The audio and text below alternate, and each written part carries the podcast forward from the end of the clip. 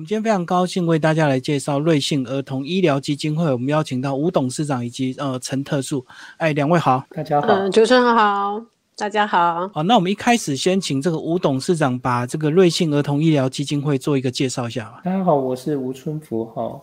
瑞幸儿童医疗基金会是试着去帮助所有病童，尤其是急重症的病童。我们从病童的角度出发，改善硬软体。所谓的硬体，我们希望的是说，能够打造一个我们所谓的瑞幸儿童天地，试着让小孩子在生病的过程，甚至就诊也好、住院也好，用专业的角度啊，包括医护人员的意见，包括甚至儿童心理设计师。来让小孩子在安心不害怕的一个环境，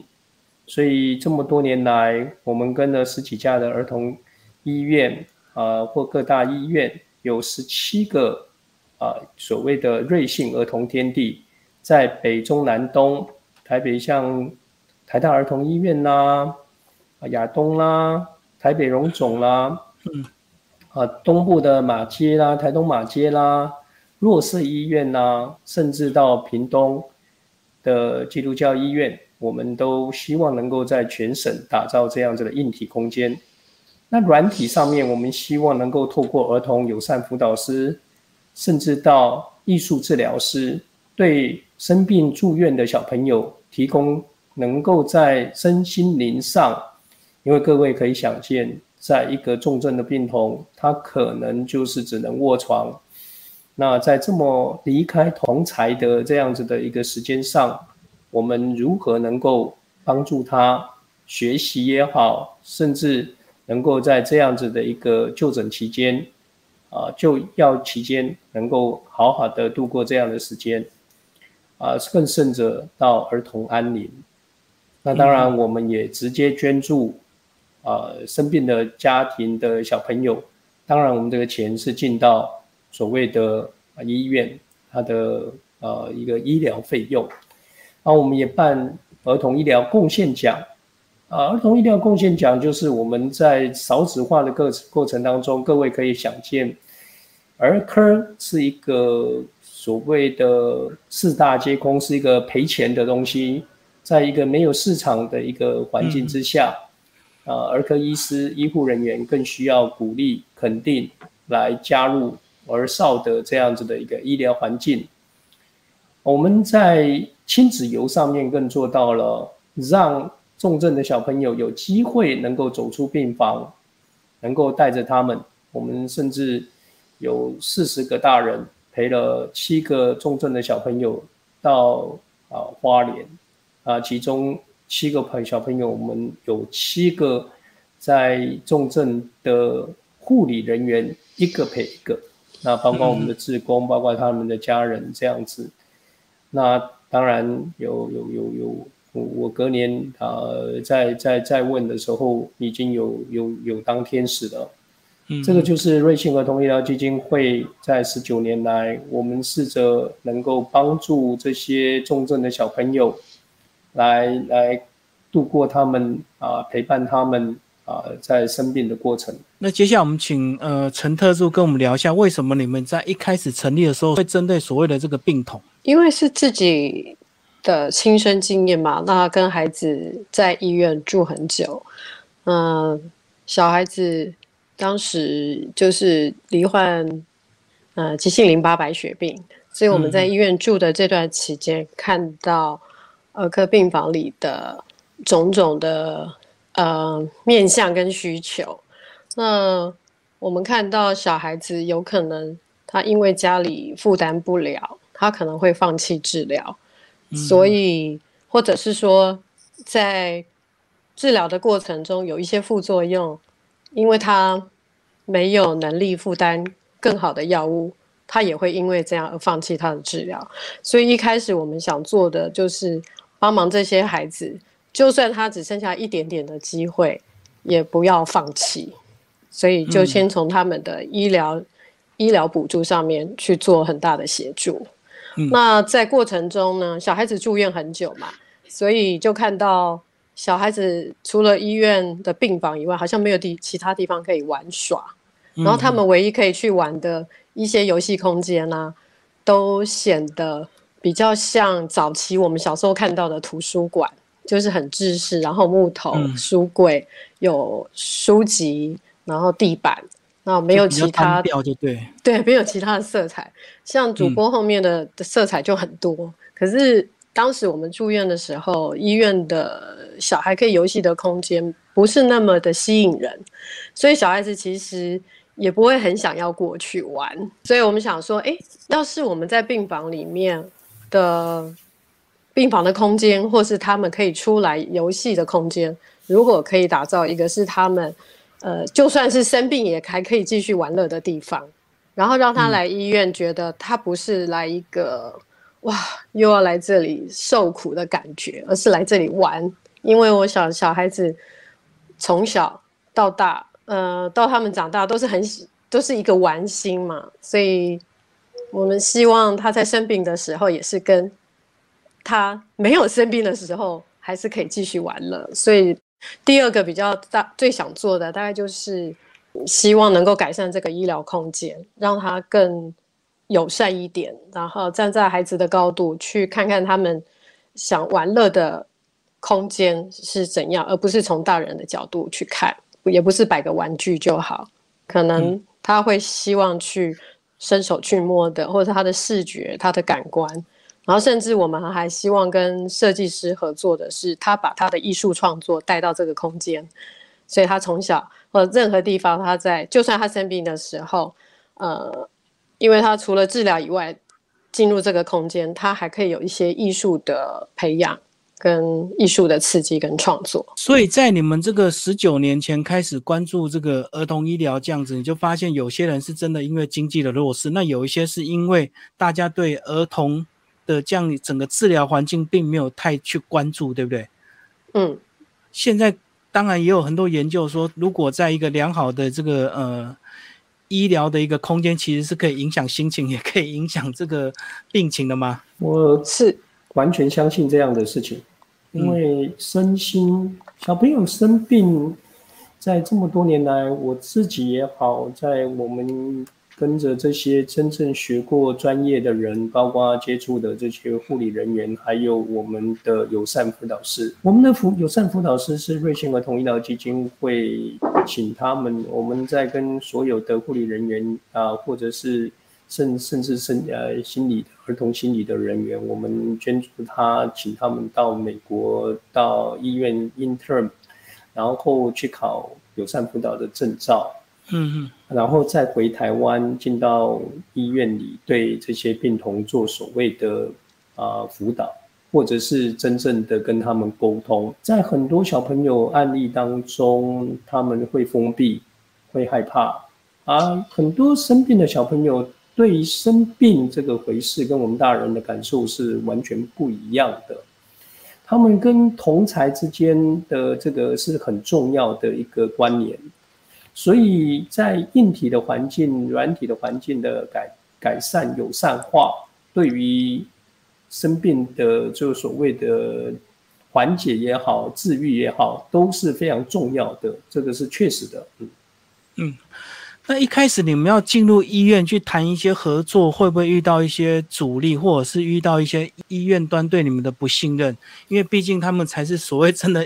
医疗的专业，而是你们只是民间基金会，你怎么去说服他们？这个很好的一个，我我们我有一个真实的一个，我在北部的一个大型的医院，啊，我们要去做所谓的瑞幸儿童天地的时候。他们的总务人员就会有带着怀疑的眼光，他们有点不相信，怎么会有一个民间的愿意出钱出力打造这样子的空间？生病嘛，那就是治愈就好了，或者是说就打针吃药。事实上，在小孩子生病到到进到医院，他所接触到的，他可能会有强烈的挫折感，或者是。觉得好像他自己犯错，甚至您对他不友善的时候，他可能会自暴自弃。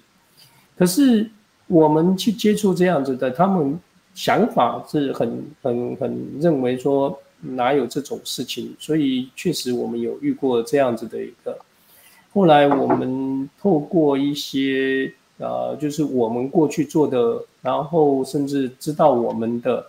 然后再告诉他们，那他们在相信完了以后，就变得非常的积极，来来来帮助我们。那那个案例甚至得到。意大利，因为呃，设计师拿到国外，还还要我去去去那边授奖，我说啊，谢谢啊。所以后来呃，这个是很很好的一个儿童医疗空间的一个改善的一个一个。那您刚刚提到，确实是这样。补充另外一个是我们儿童医疗辅导师跟艺术治疗、音乐治疗老师们，他们在医院里面的，就像您刚刚讲的，他们一开始是。呃，不受到医疗体系的信任，那他们要进入这个空间，有时候他们会半信半疑的就答应，因为这是我们基金会 support 免费老师在医院里面服务，所以医院只是让这些老师接触急重症住院的小孩子。那可是当他们在服务过程呢，他们并没有把它当做是一个所谓的医疗团队。因为当小孩子心灵上有重大创伤的时候，他也是医疗很重要的一环。那他这个相对也会对于他对医疗的信任、医药的接受度有很大的影响。如果他今天透过这个老师的概念，他去表达出他对这个医疗环境，或者是医护人员，或者是呃治疗，呃可以说出来他想要说的话。那接下来，他对这个整个治疗的过程就会感觉比较有信心，跟接受度就会比较高。那他的就是治疗的也会比较顺利。可是这个医疗环节常常就会在很重要的时刻，比如说，也许这个孩子真的要进入安宁，可是就是医院会有很多的规定，只能医护人员进入安宁病房的这个概念的时候，那老师就会被。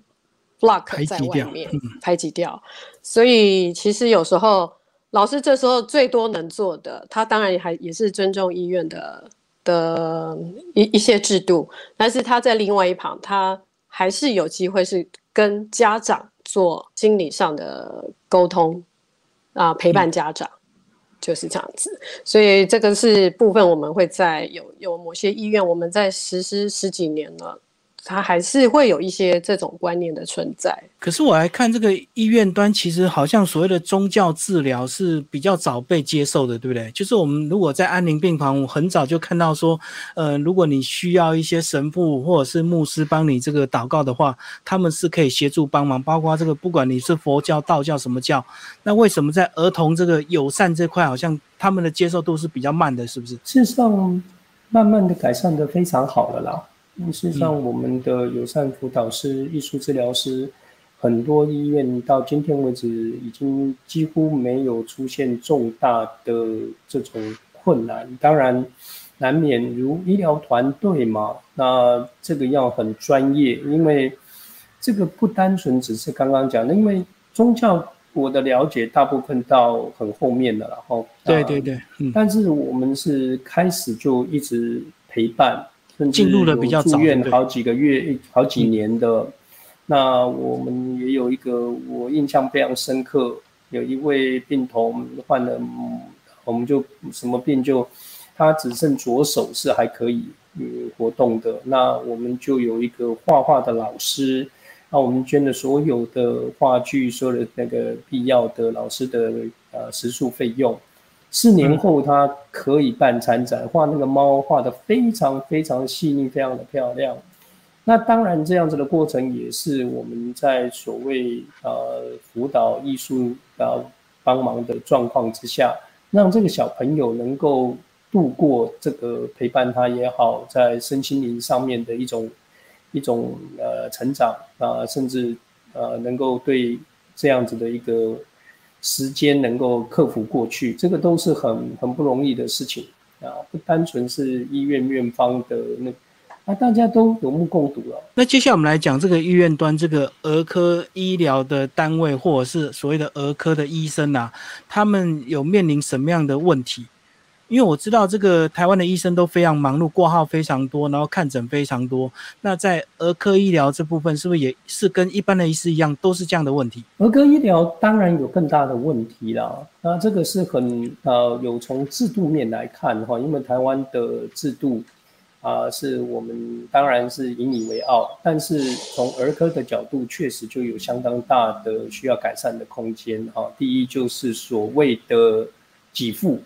那儿科在时间上，在人数上，就是所谓 quantity，因为我们现在少子化了嘛，少子化，您的呃相对来讲病童数，那小朋友本来。健康来讲，就比呃一个长者，或尤其是年长的长者，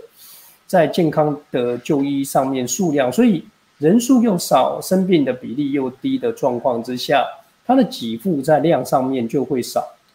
那深度来看，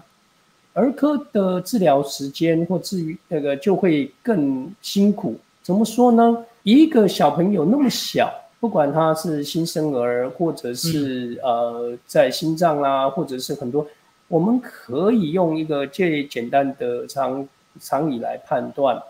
那大人，我对于心脏的医师告诉我们，大概两个到两个器具的 size，但是儿童竟然要十七个 size，因为他在长大，他在改变。那包括外科的时间啊，包括所有的啊小朋友会动。那您怎么处理？那大人可能自己乖乖的，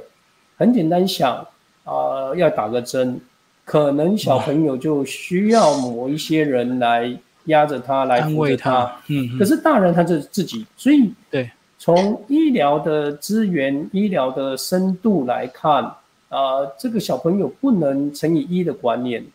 那当然，我们争取也好，儿科医师的反应也好，医院的反应也好。那我们现在据了解，大概有一点三、一点四的这样子的一个一个乘数效应。可是我从医院方了解，都是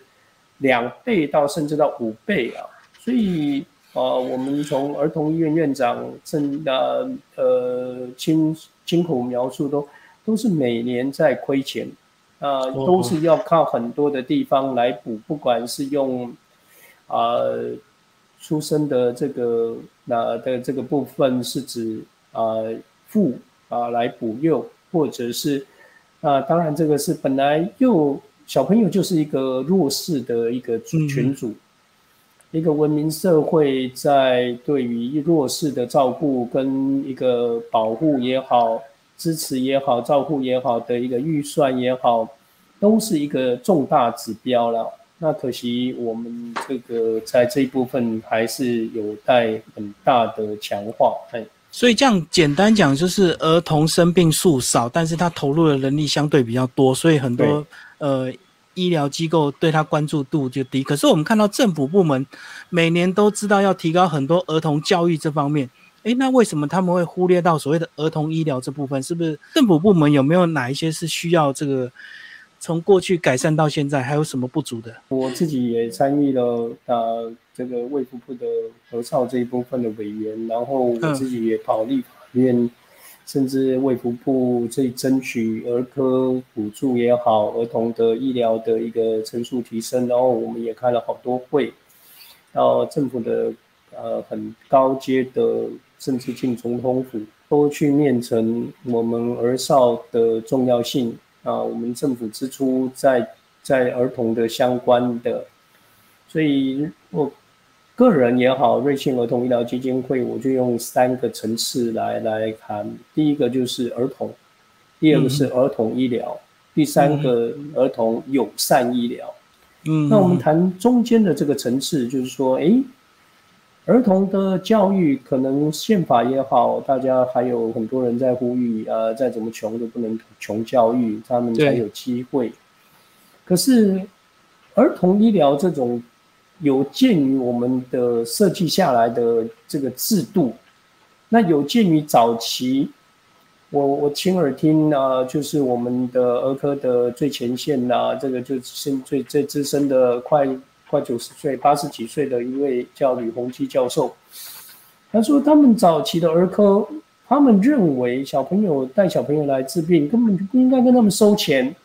所以他们 Day One 在所谓的健保制度上面就压得很低了，以后要再拉就会非常痛苦，甚至很辛苦。就好像一个年轻人刚进去的薪资如果低，您再怎么乘以五趴十趴，它就是低嘛。对，所以啊，儿科有这样子的一个基期很低的一个困境在那里面。这这我这几年来。从这些大医师跟啊这么十年，他们奔走在这个儿科的这些呃这个长者之下所了解的，嗯，好，那既然这个政府也慢慢重视这个儿童友善医疗的重要，而且很多大医院也愿意跟你们配合，那持续推动到现在已经成立十九年，那还有遇到什么样的一个状况？这个我们还是遇到蛮大的困境啊，就是说讲是有在重视，但是从高度上来看，就是他们还是因为我刚刚一直讲这个机器很低，他再怎么做，我们嗯，我我我我们还是很很清楚的了解到远远的不足了。好，那我们随便举个举个例子，美国有一个的儿童癌症医院啊，儿童呃重要的一个医院，他们住院数大概三十个人，他们的儿童友善辅导师十七个人。他们来进来，这个就是门诊的，大概最多不到三百个人啊。可是我们台湾总共才四位友善辅导师。那我曾经也去研究或了解我们真正的公部门啊，国家的支出在儿童的这个领域上上上面，我们大概如果用美国是十趴，因为有很多的比例模式哈，我查出来刚好美国大概就是占。整个国家公共总支出的十个 percent 在小朋友啊儿童上面。哈，我们儿童的定义是十八岁以下，嗯，台湾大概四个 percent 多一点点，那北欧平均呢哈大概就是二十出头，有些到二十五、二十六，世界最最高的，那平均大概二十个 percent，由此可知我们还有很大的一段路要走，这个是我从。啊，一个台大的一个啊，一个一个教授那边，我们大家研究啊，大概在查出来的部分。好，那这个都是显示出我们还有很长很大的一段路需要去对儿童的支出、儿童医疗的支出做出很大的一个努力啊，才有机会真正的改善儿童的医疗的行为。那友善更是需要大力的去推动。因为呃，有儿童真的不是成人的缩小版，他们的身心灵在对于病痛的理解是需要站在儿童的高度，而不是从我们大人把他抓过来，就是你要打针了，甚至不乖不乖给你打镇静剂，进入一个所谓的 MRI，那这个都是一个需要我们了解，如果跟他沟通，跟他呃说明清楚。再大一点的小朋友，大概就有六成以上是可以不用去做。当然，您得花时间，就跟打针一样。我们也遇过一个病童，经过我们的友善辅导师的一些跟他玩游戏也好啦，稍微聊一下，他手自动可以伸出来了啊。所以这个都是我们这几年来很明显的感受到，友善医疗是一个正确而且对的方向要去努力的。我们请陈特助来特别聊艺术治疗这块，好不好？当初也是因为在医疗过程中，觉得好像没有什么方式可以跟小孩子沟通。那那时候就有在想，如果有一个老师，或者是有一个人可以陪着他，帮他用什么方法把心里的话讲出来，那应该就会对他在医院的。医院的时间会比较平顺一点，所以当时觉得说，哎，我们也有接触艺术治疗的这个概念的东西的时候，就觉得，哎，小孩子好像可以透过画画或者是音乐来表达，呃，老师想要让他表达的东西，或是他表达出来老师可以解读的东西，而是他没有办法用语言，因为小孩子的年龄有时候太小。他可能没办法讲出完整他自己的感受，所以常常就会用不舒服、哭闹、不要或安静来代表他。可是我们常常就是只是用猜想的，所以我们那时候就觉得有艺术治疗师或音乐治疗师的进入这个医疗体系，或者是在重症住院的时间陪伴孩子说出他心里想要说的话。会对医疗的疗效是有正向的帮助啦。所以，我们很极力很想推这个东西，也是因为当时的这个经验。那艺术治疗进入之后呢，我们是有有一些 case，就是孩子，尤其青少年，他们更不愿意。他生了急重症之后，他可能会很消极一阵子。小小孩有时候还看不出来，小小孩可能就是不舒服，然后有爸爸妈妈陪伴玩乐一下，可能就可以转移注意力。可是大孩子他们在进入青少年，他一旦急重症，就有很长一段时间。会跟同学啊、朋友都分离，而且可能真的就像刚刚董事长讲的，那个时间他可能就会自己觉得啊，好像很自卑，我怎么得了这种病？哈，好像没有希望。可这时候我们的老师介入了以后，他就会慢慢带领他，告诉他，然后去发觉原来他家里还是有一些状况，然后试着就会开始跟家里的人去沟通。然后去帮助这个孩子在进入在疗程过程或者在医院的过程，可以慢慢打开自己去面对他自己的问题。那有有一个孩子就是，本来老师接触以前呢，他每次回来医院都是很臭的，因为他 在家里就是就是跟阿阿妈相处而已。然后，嗯，老师。也是接触了四次到五次，他才慢慢打开。终于有一次，他老师进到房间的时候，他已经把被子折好了。所以老师觉得，嗯，他已经，就是我觉得听到这个是很大的一个改变啦。就是这个这个东西，我们没有办法真的每天医生护士他们很忙的时间，还花这么多时间陪孩子，对，去做这件事情，我觉得也很为难他们。那我们推这个的概念是希望，除了医疗以外，我们人在生病的时候，心灵那一块也是很重要。那如果心灵那一块可以也是被医治的，那相信他会有更大的力量去面对真正的身体的痛苦。所以，呃，我们也希望这样子的一个医疗辅导师。或者是艺术治疗、音乐治疗的老师的介入，是可以帮助这个医护人员是有正向的帮助，而不是来带带给他们有其他更多的困扰。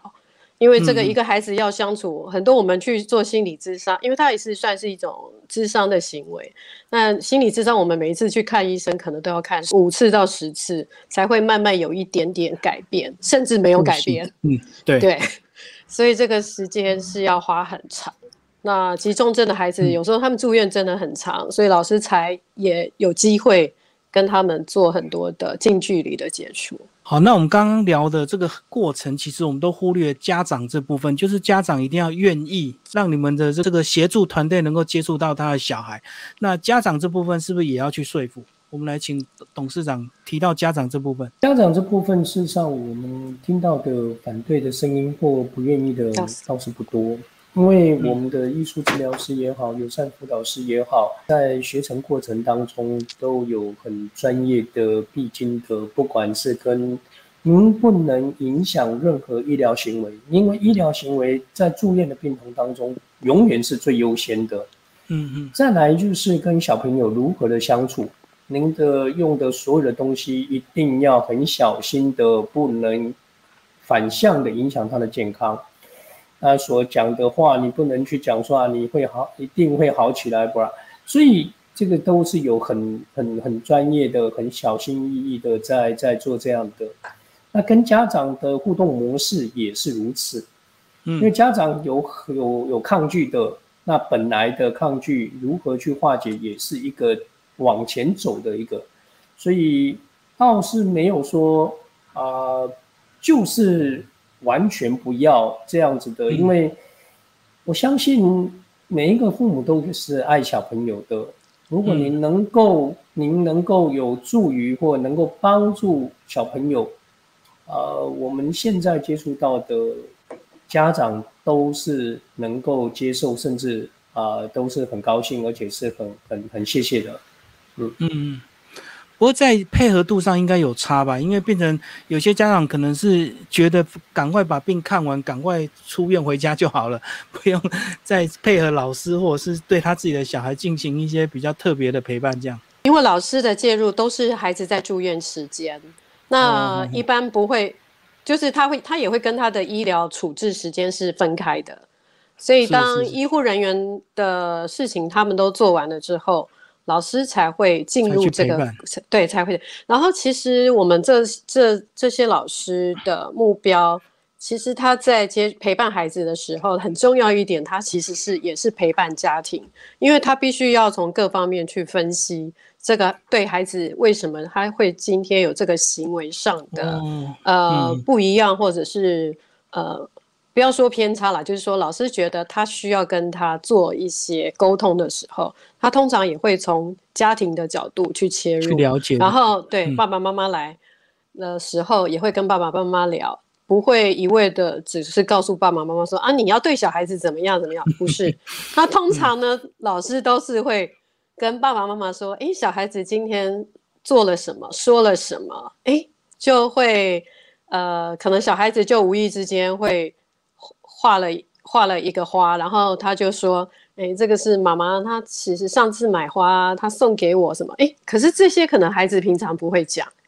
然后透过老师的在互动之间的转达，其实是呃会化解跟拉近他们之间的一些紧张的情绪，因为在生重病的时候，其实家长情绪是很紧绷的，然后没有好啦，或者是更严重或不舒服。”其实都会怪罪到医疗体系。那我们有一个艺术治疗、音乐治疗师很好，是呃很有一个很明显的，是医院回馈给我们的是说，因为他是在加护病房里面服务，所以加护病房孩呃爸妈陪在孩子身边更少。这个老师会去每一个病床跟每一个孩子尽可能的互动，所以当他走出加护病房之后，反而爸爸妈妈会想要知道这个孩子。在刚刚跟老师的相处过程，所以老师就变成一个家长跟医护人员之间很好的桥梁。那他们也因为这样子，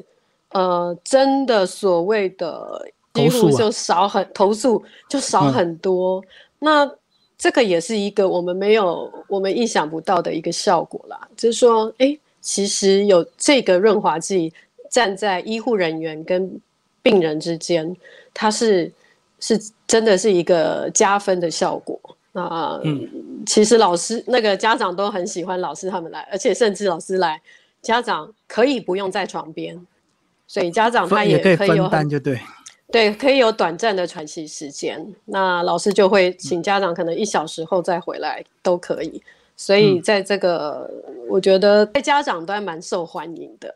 那是对，这就是在医疗端，大家就是要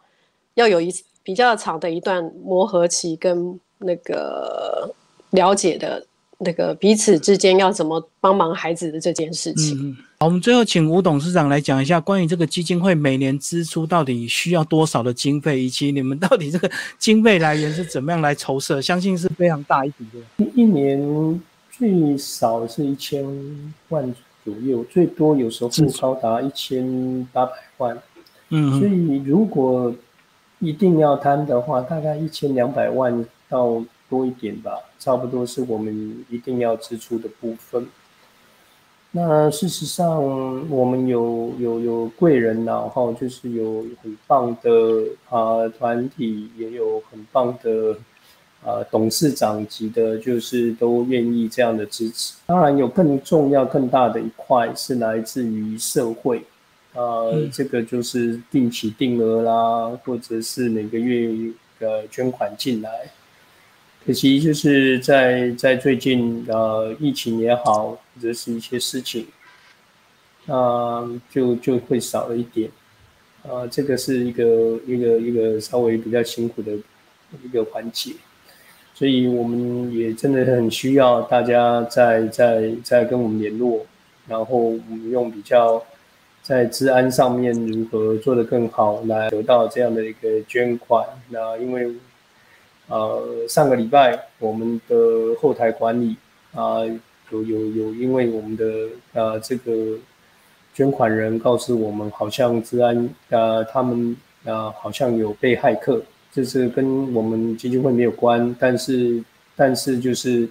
有这样子的事件，啊，所以我们也很难过的认为，怎么我们的捐款人啊的资讯有有这样子的一个疑虑，可是我们还是希望呃要更坚强的来面对，不能因为这样子就被打败了。那我们需要还是需要社会大众不要啊没有信心。那我们可以用任何的方式，安心的方式之下，那能够继续帮助这些病童。不然的话，少了这些信心，那那些病童就会出现断层。嗯，所以这个除了一些固定呃捐助之外，还有很多这个小额的，就是要靠大家。那目前因为疫情的关系，所以大家被影响，所以就经费目前是比较短缺，就对。是对，这个这个在所难免的，这个一定。最后 想再请两位讲一下，这么多年来的这个呃服务陪伴经验，有没有让你特别感动的这个事情可以跟我们分享？我想要分享的是，孩子的世界其实。比我们想象的还精彩更丰富，然后他们其实是天不怕地不怕，只怕你不理他。所以我觉得我们多一点在他们的高度，用他们的角度跟他们一起看这个世界，会带给你一个很不一样的想法。然后孩子也会因为这样更相信你。那孩子也会更勇敢的面对他即将面临的世界。像最一直在我心里面最常记得的就是，呃，有一个已经知道自己他很小，大概八九岁而已，已经进入安宁，可是他最后可以说出他的愿望，他希望他走了以后可以变成爸爸银行里面的那些钱，然后让爸爸还贷款，可以变成一杯很好。很棒的咖啡，因为他妈妈很喜欢喝咖啡。喝咖啡，所以对我觉得这个孩子他就是很很满意、很满足的离开了这个世界。然后我觉得我们只要在的时间，每个人都可以有这样子的一个呃氛围或想法，应该很足够了吧？小孩子确实会让我们很惊讶的地方有很非常多。对啊，他最后离开还顾忌着爸爸妈妈，就对，非常对。吴董事长是不是也有经验跟我们分享？我们刚刚讲过，呃，我们带小朋友出去玩，然后小朋友隔年大概就是啊，他又复发了哈，所以我们只能说，呃，世事无常。啊，只能说，在他能够我们能够陪伴他的时间，或者是说。尽我们的全力，啊，从各个面向，而不是单纯的从大人单纯的好像一个东西修复，嗯，因为所有的生命都是过程，那这整个过程当中，尤其是呃小朋友生病了，这样子的一个过程是需要非常细腻的。让他能够得到在一个信任、安心，能够甚至高兴。我们用很多游戏，嗯，用很多方式来让这整个过程啊，就是就是这样。不管只是一个陪伴，只是一个沟通，只是一个，我们有太多太多的案例啊。小树与花，他这样化成小树，他这样画，他隔壁一个大哥哥走了。啊，有很多很多，这些都是我们这些经历啊，嗯，所以儿童医疗、儿童友善医疗是一场啊很艰辛、很久的路，不容易。好，今天非常谢谢两位为大家介绍瑞幸儿童医疗基金会，好，谢谢。